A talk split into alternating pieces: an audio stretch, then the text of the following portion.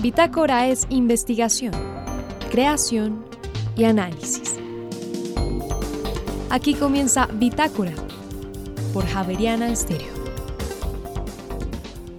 Muy buenas noches y bienvenidos a este fin de semana de Bitácora. En esta emisión presentamos cómo llegó la telefonía a lo que es hoy Colombia. En Bogotá apareció la primera empresa de teléfonos del país. Es la historia de esta noche en la serie La construcción de un país con el historiador Germán Mejía Pavoni. Y por otra parte, ¿puede llegar la educación STEM al jardín infantil? Pues una profesora de un jardín nos cuenta esta noche las experiencias que ha tenido con niños de 2 a 5 años y por otra parte inició como un podcast de ciclismo y actualmente son un equipo profesional que impulsa los sueños de jóvenes deportistas. Se trata de la Fundación El Cartel de la Bici. Y finalmente, en la Universidad Javeriana se adelanta un evento que busca el diálogo intercultural con los pueblos indígenas. Invitados nacionales e internacionales conversarán sobre este tema y al finalizar les contamos de qué se trata. María Fernanda Gutiérrez, José Vicente Arismendi, Laura del Soldaza, Juliana Sánchez y quien les habla Juan Sebastián Ortiz, estaremos con ustedes durante esta hora de Bitácora. Bienvenidos.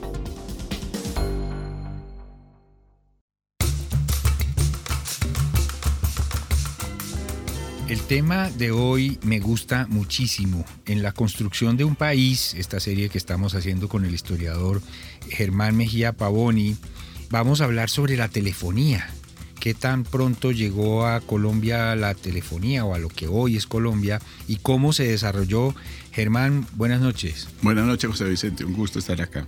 Germán, la telefonía, ¿cómo llegó a Colombia? Me imagino que a Bogotá, ¿o no se imagina? Sí, sí, sí, la primera empresa está aquí en Bogotá, pero rápidamente hay en Medellín y, digamos, se va generalizando en algunas ciudades.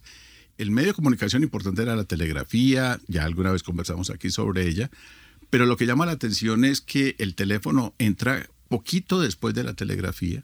Las condiciones técnicas del teléfono son otras, pero en el fondo son un poquito más sencillas, aunque el telégrafo, pero supone igual el tendido del cable y la capacidad de hacerlo. Entonces empieza más como una actividad urbana, claramente urbana, de comunicación entre oficinas del gobierno, empresas y algunas personas que podían pagar las Eso le iba a decir, una cosa es que ya existiera el teléfono y se pudiera uno comunicar de Bogotá a Medellín y otra de casa a casa, era muy raro, lo normal era que lo tuvieran ciertas eh, personas de la ciudad únicamente. Sí, digamos, la función del telégrafo que es comunicar ciudades entre sí, el ferrocarril y avisar que se va o se viene y tiene un uso comercial muy intensivo, además con el telégrafo tú estabas conectado con Estados Unidos o con Europa ya el, para, para los años 90 del siglo XIX el teléfono empieza siendo mucho más corto, o sea, no sale de los términos urbanos de cada ciudad y depende de un conmutador, o sea, de una persona que en la tecnología de la época te conecta un teléfono con otro teléfono.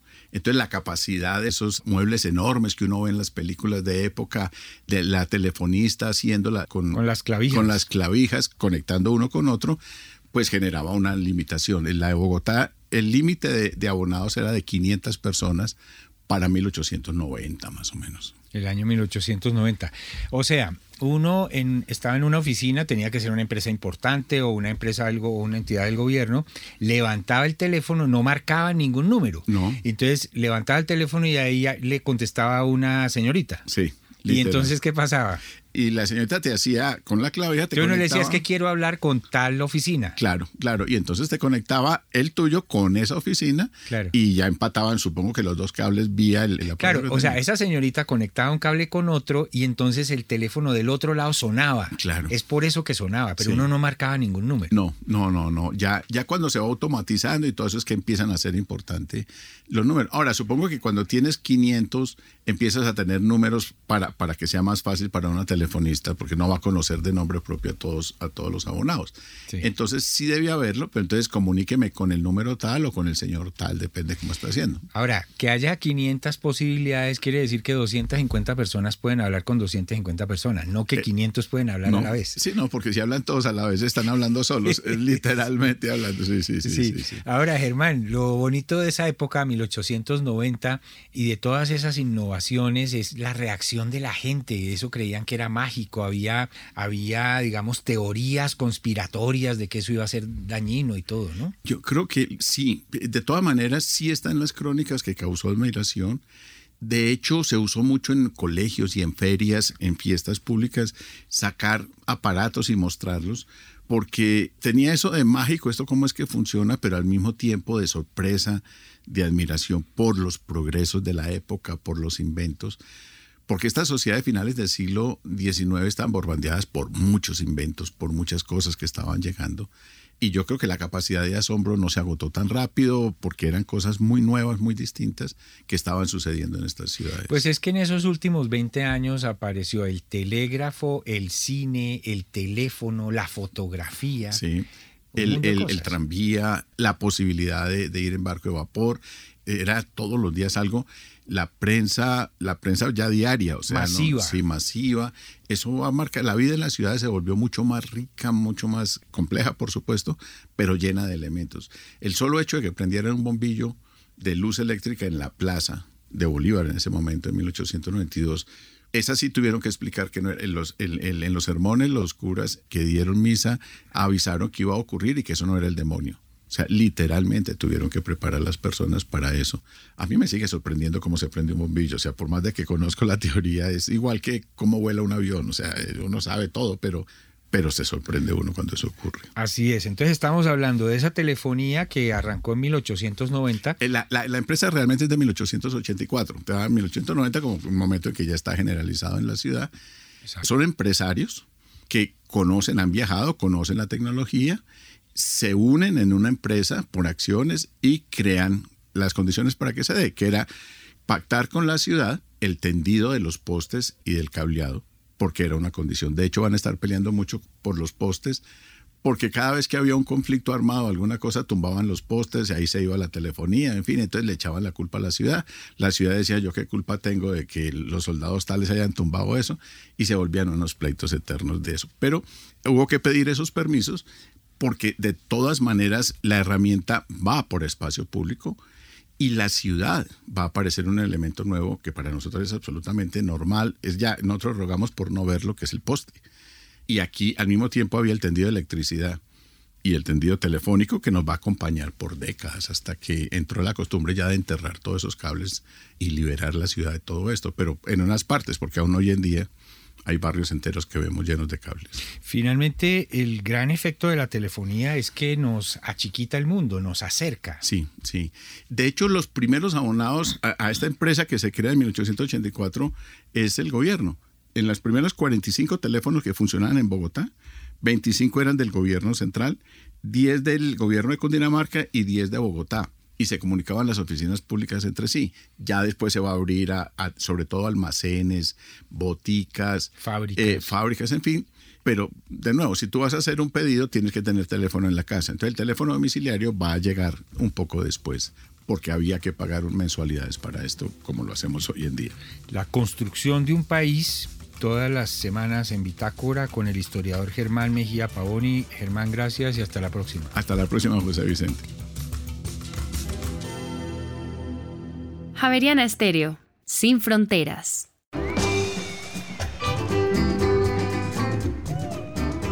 Y ahora en Bitácora, una muestra de la música sin fronteras de Javeriana Estéreo. País, Nigeria. Intérprete King Sonny Ade and His African Beats. Canción sin título. Ya regresamos.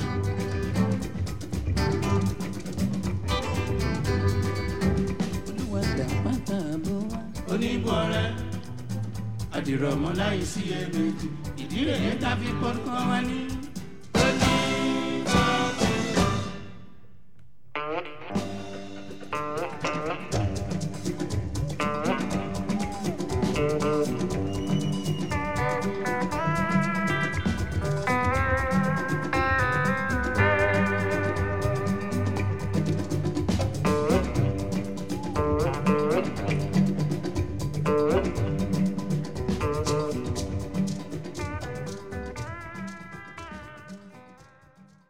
El término STEM es el término que se usa, es un acrónimo para eh, reunir varias áreas del conocimiento. Entre ellas está las ciencias, está las matemáticas, está la ingeniería. Esta noche estoy con la profesora Nuri Olaya, ella es profesora de un jardín infantil, Mi Dulce Encuentro, y la estamos invitando para que nos hable sobre la educación STEM en este grupo de niños, niños de jardín infantil. Profesora Olaya, bienvenida a Bitácora. Hola María Fernanda, buenas noches. Cuénteme usted qué es la educación STEM. La educación STEM es un modelo que se ha planteado para tratar de integrar el conocimiento. Entonces, como bien lo dice, me integra varias áreas, desde las ciencias básicas y naturales como las ciencias, la tecnología, ingeniería y matemática. Comúnmente, acá en nuestros colegios vemos cada una de estas como áreas independientes. La educación STEM pretende integrarlas para poder afianzar más el conocimiento en los niños.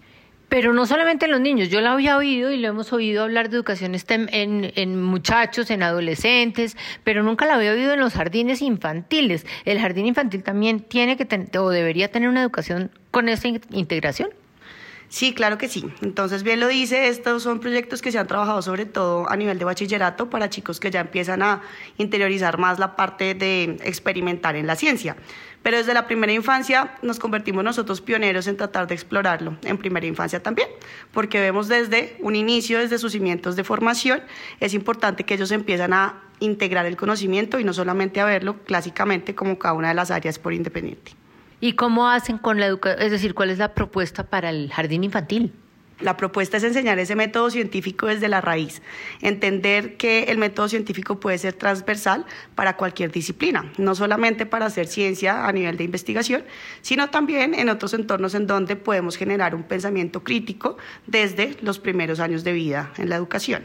Entonces, ah, en el colegio, en, el, su jardín infantil, eh, mi dulce encuentro, ¿Qué, ¿A qué niños, qué grupo de niños, eh, cómo, cómo trabaja usted un día normal eh, la educación STEM?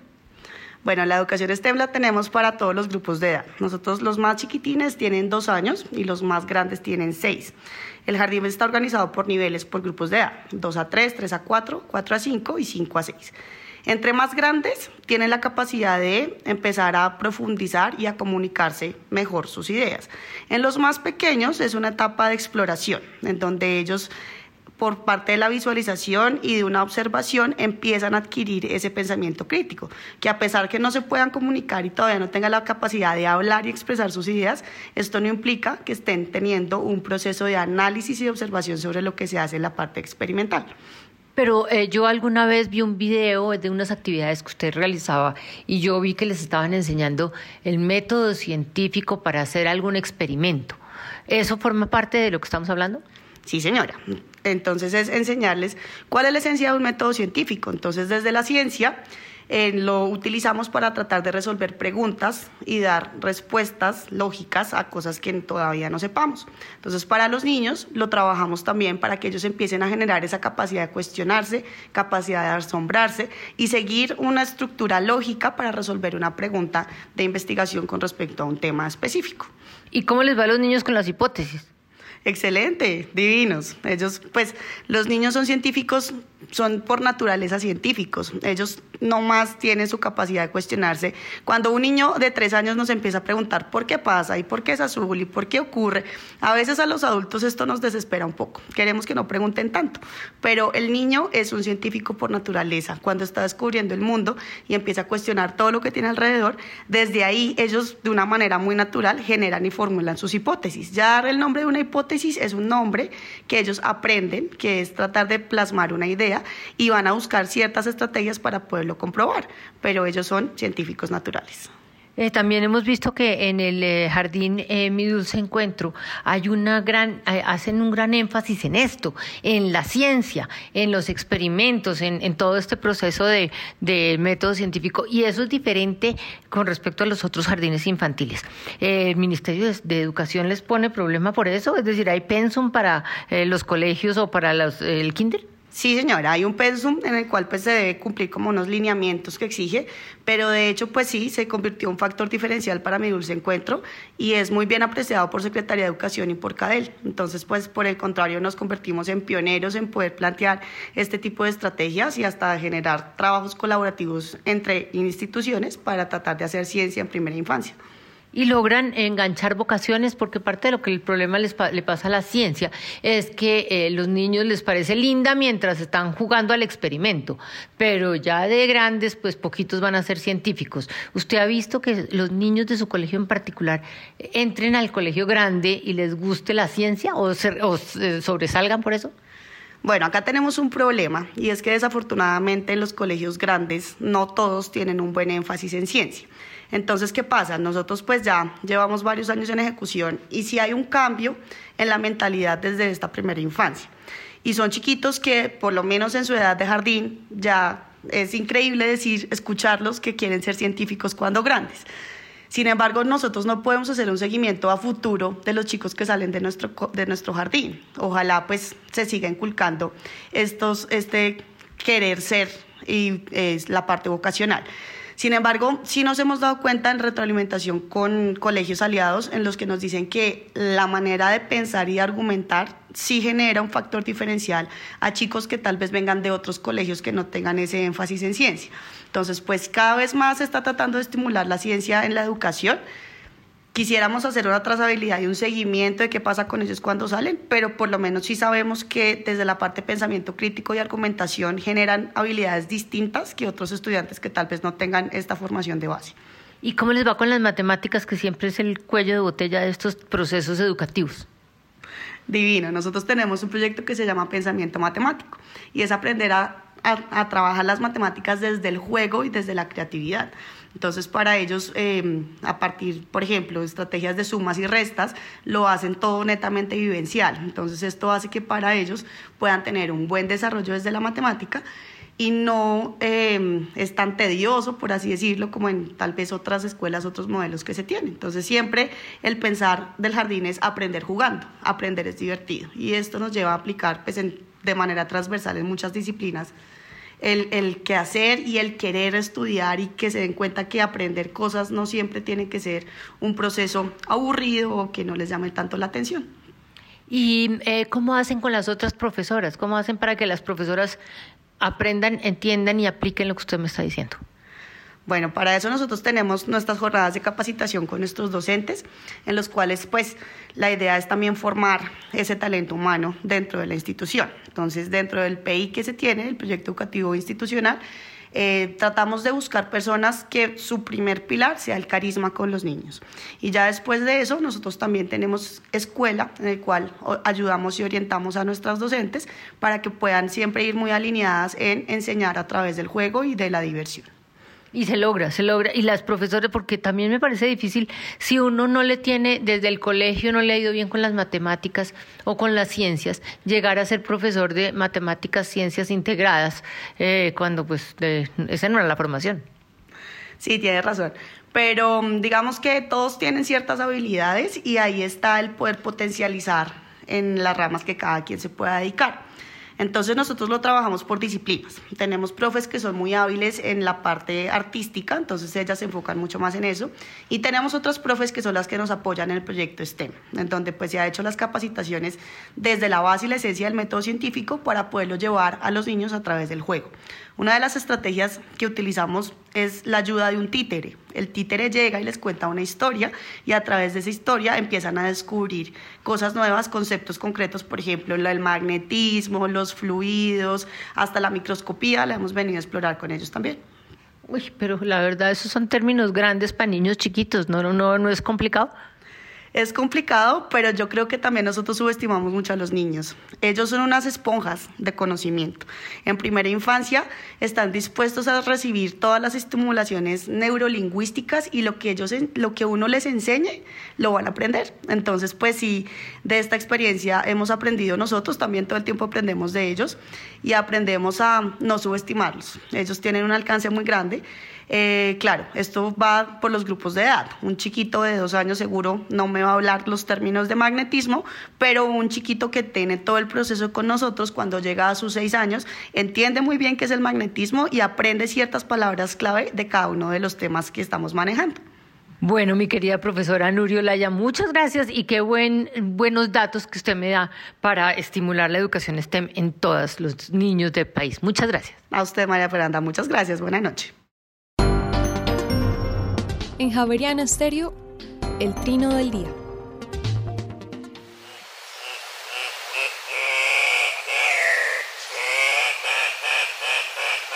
El gallito de roca que estamos escuchando tiene un trino poco melodioso, pero es una de las aves más vistosas que se puede observar en la zona andina de Sudamérica, lo cual lo convirtió paradójicamente en una especie amenazada. El macho tiene un plumaje naranja encendido en la cabeza y en el cuerpo, que contrasta con el negro de las alas. Las hembras son más pequeñas y con plumas en tonos marrón apagado. Se alimentan de frutos diversos y es una especie que ayuda a dispersar las semillas en el entorno. El trino del gallito de roca, ave nacional de Perú, forma parte del Banco de Sonidos de Aves Colombianas recopilado por el Instituto von Humboldt y la Universidad de Cornell.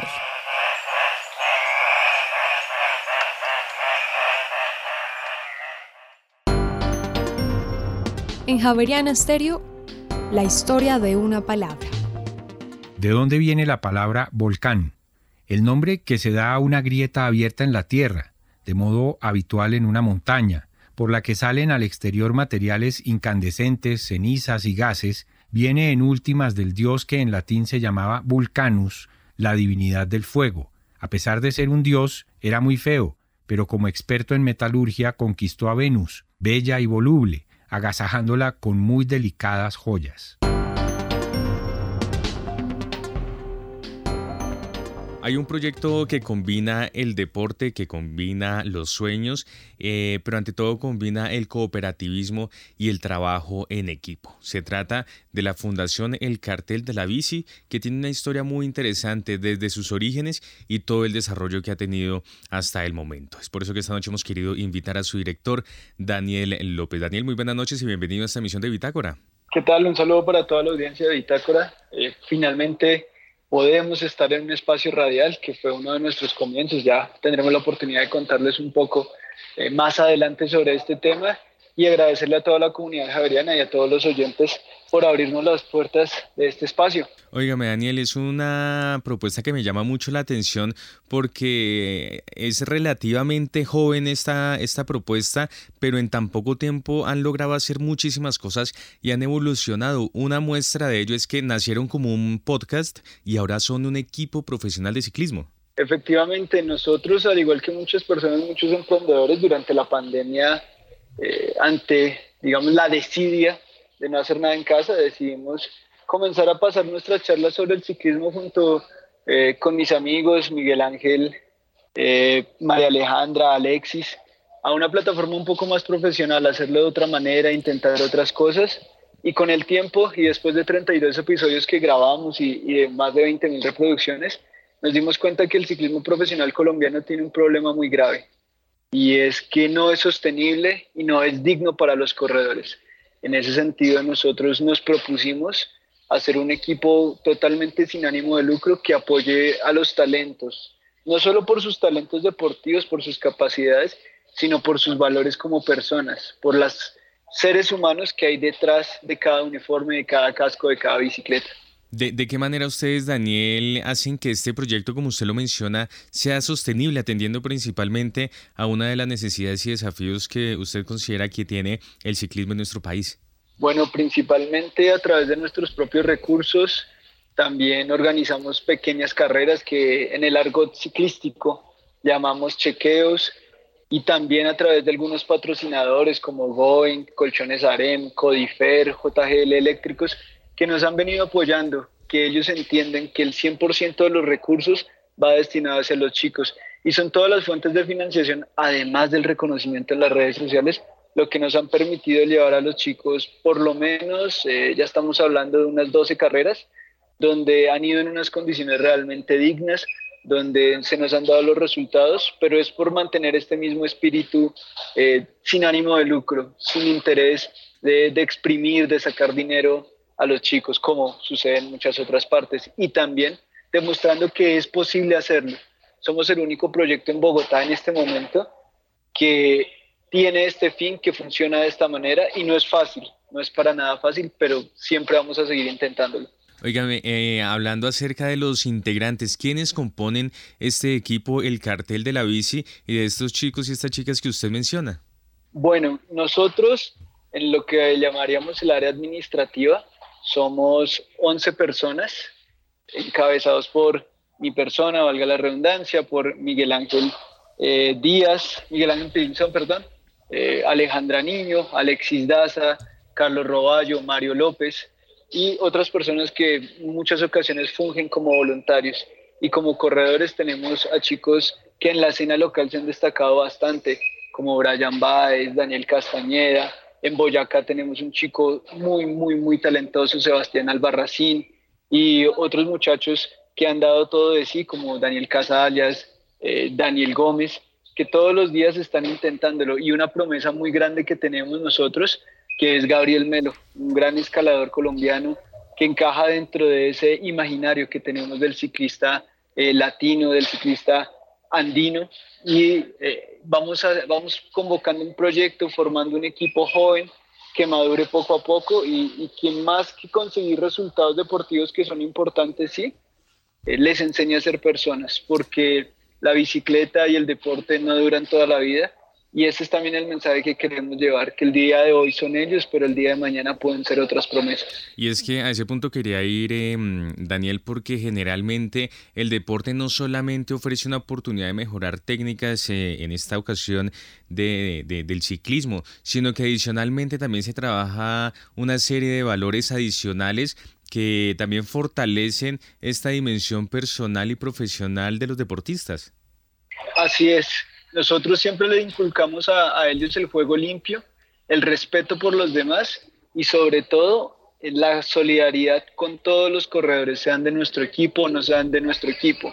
Y también buscamos impulsar su proyecto de vida, es decir, que no únicamente se dediquen a la bicicleta, como lo mencionaba anteriormente, sino que también estudien, que también desarrollen todas estas otras capacidades que ellos tienen para que puedan complementar ese talento que tienen con otras habilidades que los van a hacer personas útiles y que los van a hacer personas funcionales en nuestra sociedad.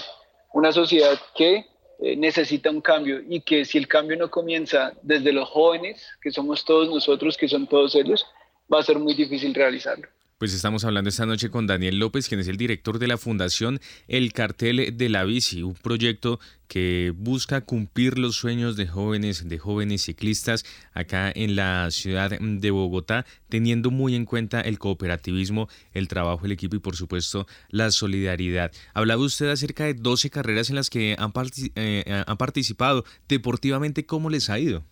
Bueno, nos ha ido bastante bien. Comenzamos justamente hace un año corriendo la clásica Ciudad de Agua Azul, una de las carreras más antiguas dentro del calendario ciclístico nacional.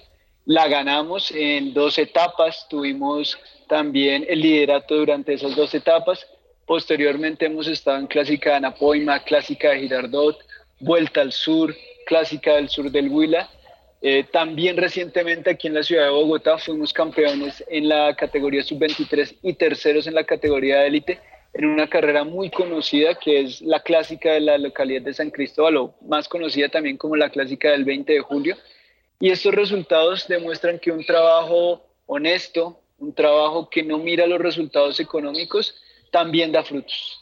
Da frutos y es muy positivo. Lo que sí buscamos, y es un llamado a todos los oyentes que nos quieran apoyar, aunque sea conseguirnos en las redes sociales, es que este proyecto se nutre del apoyo, se nutre del trabajo de todas las personas que directa o indirectamente nos dan buena energía, nos motivan y nos impulsan a continuar. Y es que además ustedes también son organizadores y productores eh, de carreras y recientemente eh, tuvieron un evento en relación con esto, ¿verdad? Sí, señor. Este, este domingo pasado tuvimos un chequeo precisamente profundos para ir a esta carrera nuevamente a la clásica de Agua Azul. Tuvimos una participación bastante inesperada, 83 corredores, dentro de ellas 12 mujeres, que una de nuestras misiones hacia el futuro es impulsar el ciclismo femenino. Y tuvimos un éxito total. Las personas y el feedback de las personas, la retroalimentación, eh, fue felicidad, fue positivismo y fue sobre todo un reconocimiento al trabajo que hacen las personas en logística y los chicos en la carretera. ¿Próximamente van a tener eh, otra carrera, más carreras? Probablemente esperaremos a organizar nosotros otra competencia el próximo año y como carrera nosotros esperamos ir este fin de semana a la clásica de Agua Azul estos tres días que vienen en, octubre. Muy bien, pues eh, Daniel, ante todo, muchas gracias por haber estado con nosotros esta noche en Bitácora. Siempre bienvenido a Javeriana Estéreo y gracias por generar, por supuesto, estos espacios que sin duda construyen país en esta ocasión desde el deporte. ¿Cómo los pueden encontrar y cómo los pueden apoyar? Bueno, nosotros estamos en todas las redes como arroba el cartel de la bici. Finalmente agradecerles a todos ustedes por de nuevo tenernos en su espacio, por permitirnos comunicar este mensaje y hacerles una invitación a que apoyemos el deporte, la cultura y a todas aquellas personas que de corazón veamos que tienen las ganas de salir adelante. Muy bien, Daniel, una feliz noche y muchas gracias. Vale, muchas gracias.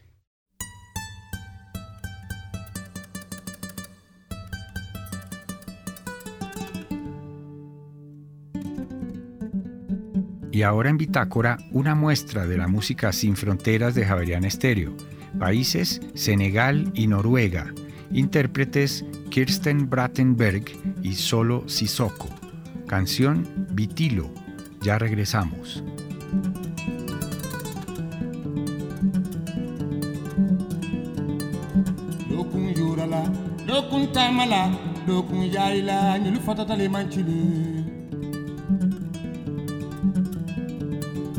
lokun haji damala lokun yurala lokun yayila ñuli fatatale mancile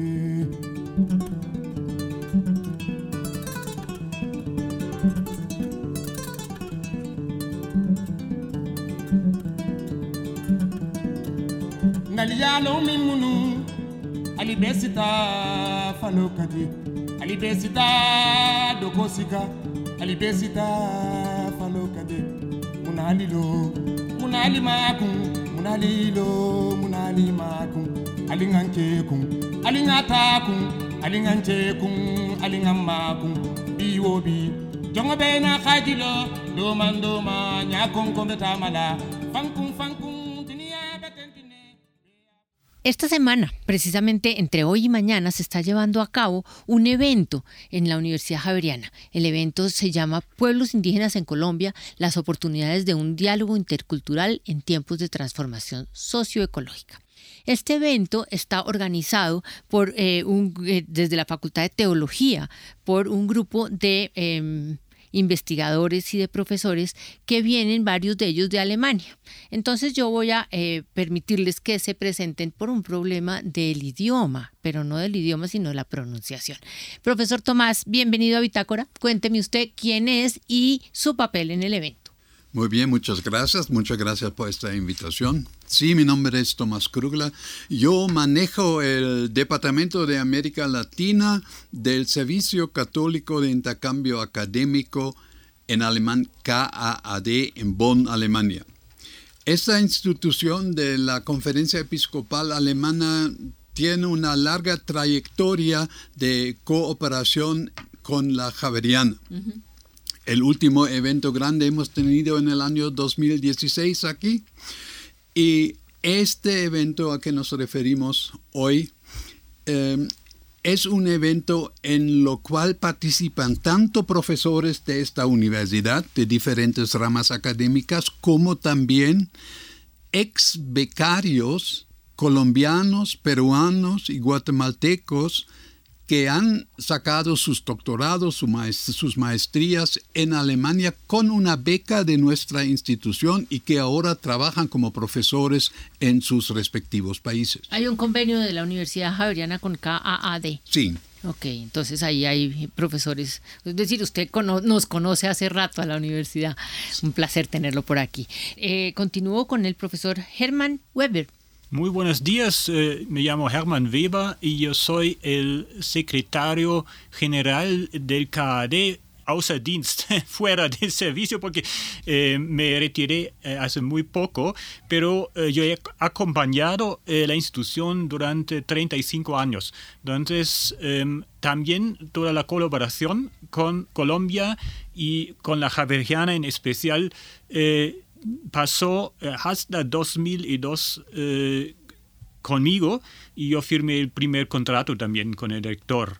Y nosotros eh, comenzamos la cooperación con Colombia en 86 con un consejo aquí en Bogotá. Eh, con diferentes profesores y gente de la iglesia y para proponer eh, becarios a Alemania y de este em, ciclo primero de becarios también surgió una asociación de ex becarios, que ahora está muy importante ahí para, la, eh, para este evento, eh, organizarlo. ¿Y esos becarios son todos en teología? No, no, no, no. Es, son todas las eh, disciplinas académicas, ah, incluyendo también, como el padre Ferney, que va a hablar ahora, también ramas de la teología, pero es más bien la excepción son eh, médicos, son eh, ah, biólogos eh, y políticos, digamos, y también se comprometen en todas las ya, ramas de, la sociedad. Entonces, no solo como docentes, también, en, por ejemplo, también en la Caritas o en, en la investigación médica e incluso también en la política. Ok. Antes de darle la palabra al padre, cuénteme, Tomás. Solo para añadir algo a lo que dijo Beba, em, últimamente nos estamos enfocando en ciertas ramas eh, académicas, más que todo de las humanidades y ciencias sociales. Y en vista de los intereses de nuestros grupos internacionales de ex becarios, también nos enfocamos en áreas como salud pública, uh. ecología integral, y tenemos un grupo muy importante que se llama Justicia y Paz, es para gente de las ciencias sociales y de derecho, etc. qué chévere. Padre Fernández. Un gusto saludarlos. Yo soy el padre Luis Fernández López y participo de este evento bajo dos aspectos. Primero, como persona. Yo soy ex becario del CADE, como ya mencionó el doctor Beba. Hice una maestría en trabajo social en Alemania y, y desde la terminé en el 2016 y desde entonces sigo bastante vinculado a esta institución porque la idea es que los que vamos a Alemania a hacer estudios regresemos a nuestro país y de alguna manera proyectemos lo aprendido allá como un servicio a la comunidad y a la sociedad. También participo como secretario para Latinoamérica y el Caribe del Fondo Popular Un Progreso, que, que siempre ha sido conocido como Fundación Popular Un Progreso, en la que también trabajamos, al ser una institución vaticana, trabaja con indígenas, campesinos y afrodescendientes en Latinoamérica y el Caribe. Y este evento que se trata de los indígenas en Colombia y su situación en el contexto actual, pues la Fundación también tiene mucho interés en este tipo de población y por eso se ha querido vincular a este evento con el CADE y con la Javeriana. Eh, usted me llevó a la pregunta obvia y es, ¿por qué un grupo del KAAD está interesado en los pueblos indígenas en Colombia? ¿Qué relación tiene Alemania, raya, becas, raya, academia, con pueblos indígenas en Colombia y un diálogo intercultural? Bueno, bueno, es, es fácil a, comprender. ¿Es fácil pegarlos? Es fácil comprender. No, la base de este interés tal vez se encuentra en la encíclica Laudato Si eh, del Papa Francisco del año 2015. de, muchos de nuestros becarios y ex becarios más recientes se sentían muy entusiasmados por las palabras de Papa en esta encíclica y un aspecto era también la relación entre la sociedad en general y el sector indígena, no solamente en Colombia, pero en América Latina en general. Y por eso, por allí, tenemos también un grupo de ex becarios que se llama el Grupo Em, ecología integral. Y esto se refiere también al sector indígena y por eso nuestro interés tanto de la institución como de los ex becarios en este tema. ¿Y el objetivo del evento es cuál? Son varios los objetivos. Primero, como, como bien lo dice el título del evento, es estudiar la situación de los indígenas en Colombia las oportunidades de diálogo intercultural en tiempos de transformación socioecológica. No solamente la sociedad está cambiando, también para los indígenas y este tipo de población está cambiando enormemente. Se podrían asumir desde muchos aspectos, menciono solamente uno, el tema urbano. Según la ONU, la historia de la humanidad se partió, se partió en dos en el 2007, donde por primera vez en la historia de la humanidad la población urbana supera a la población rural. Qué pesar. Sí, para bien o para mal, esa es la realidad. Y también esto está influenciando, por ejemplo, a, los, a los pueblos indígenas. Comenzando en Latinoamérica, la población indígena, el 50% vive ya en las ciudades, lo que cambia un escenario. También que pesar. Entonces, y, y, y, hay una cantidad de situaciones que merece la pena ser analizadas. En este seminario se pretende analizar esta realidad desde distintas perspectivas, desde la perspectiva sociopolítica, desde la perspectiva cultural, también desde la perspectiva de la iglesia, por eso van a participar eh, el, secretario de la Conferencia Episcopal de la Amazonía, van a estar presentes varios líderes indígenas que son de la Amazonía, que son gobernantes de pueblos indígenas, entonces la idea es discutir y dialogar estos cambios y estas realidades desde distintas perspectivas. Tal vez quisiera añadir una cosa.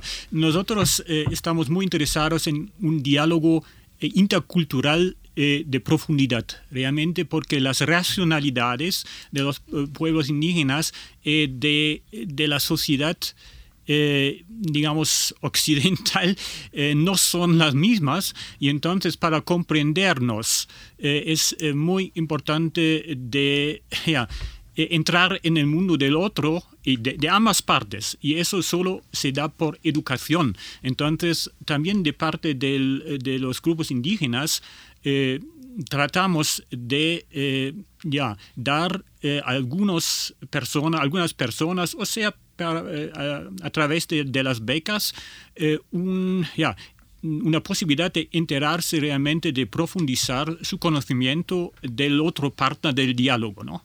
Sí, a mí me, me, parece interesante el comentario que usted hace cuando dice que están interesados en diálogos interculturales a profundidad. Mm.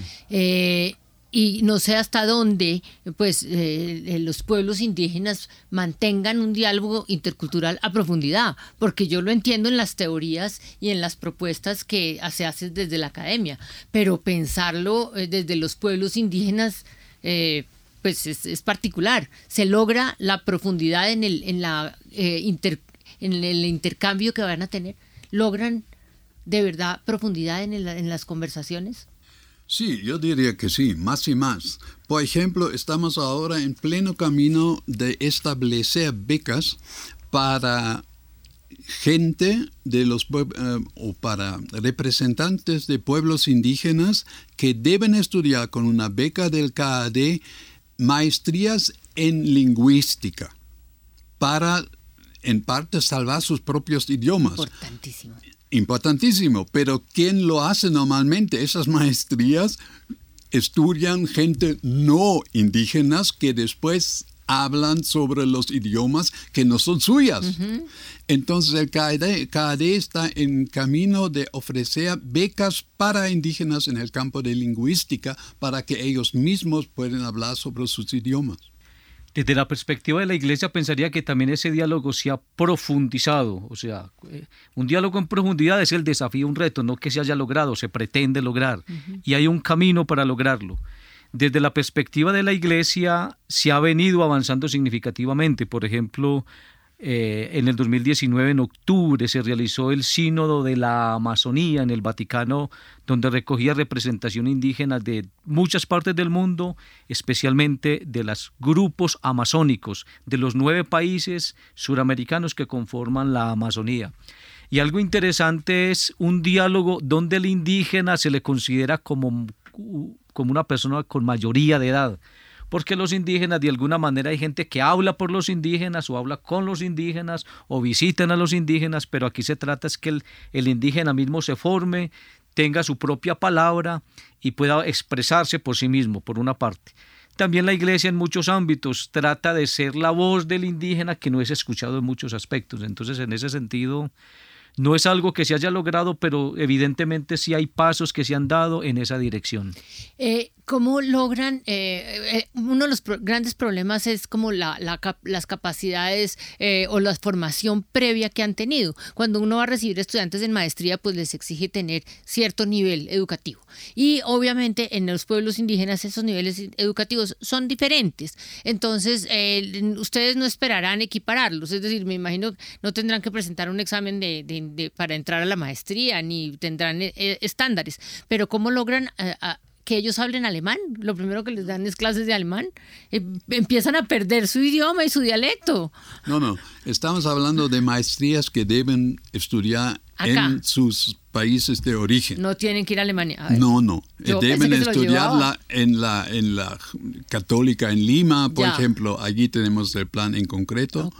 Em, que la universidad misma identifica eh, entre sus estudiantes posibles indígenas que podrían estudiar una, una maestría. Y, y, hay candidatos muy prometedores. Sí, los encuentra los mm. encuentra. Bueno, el, el, evento va a ser, está, empezó hoy, que es el jueves 13, eh, sigue mañana, y el evento va a tener entonces representantes indígenas conversando con ustedes y eh, representantes eh, no indígenas, javerianos y alemanes hablando con los indígenas. ¿Esa es la idea?